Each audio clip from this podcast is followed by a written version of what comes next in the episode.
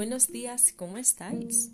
Bueno, como siempre, hoy os traemos nuestro programa de análisis y reportaje.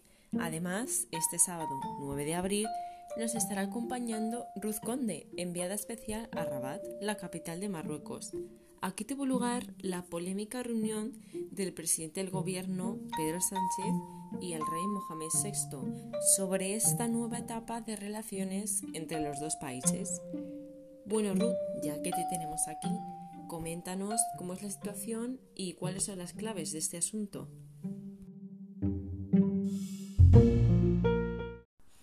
Bueno, para comenzar a tratar este tema, yo creo que deberíamos añadir un poco de contexto, pues las tensiones entre España y Marruecos se han ido alargando desde el siglo XX, y las más importantes giran en torno a Ceuta y Melilla, la pesca en aguas marroquíes, la inmigración ilegal y el tema que es noticia estos días, la autonomía marroquí del Sáhara Occidental. Esta repentina decisión ha causado una gran polémica en nuestro país dentro de los partidos políticos.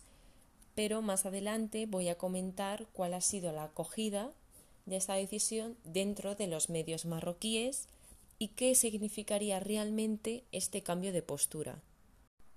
La postura tradicional de España respecto a este asunto había sido mantenerse neutral y apoyar los acuerdos de las Naciones Unidas de celebrar un referéndum que desde 1988, cuando el Frente Polisario y Marruecos aprobaron, no se ha llevado a cabo. Este cambio de postura ha implicado la rotura de las relaciones entre España y Argelia, quien nos proveía de casi el 50% del gas natural. Además, Argelia es el principal aliado del Frente Polisario. Actualmente Estados Unidos nos provee de casi el 70% del gas natural. Dentro de Marruecos, los medios de comunicación han acogido bastante bien este cambio de postura y la han calificado como hito histórico. Todo esto en contraposición de las manifestaciones que hemos vivido en Madrid por parte de varios argelinos que estaban en contra de este cambio de decisión.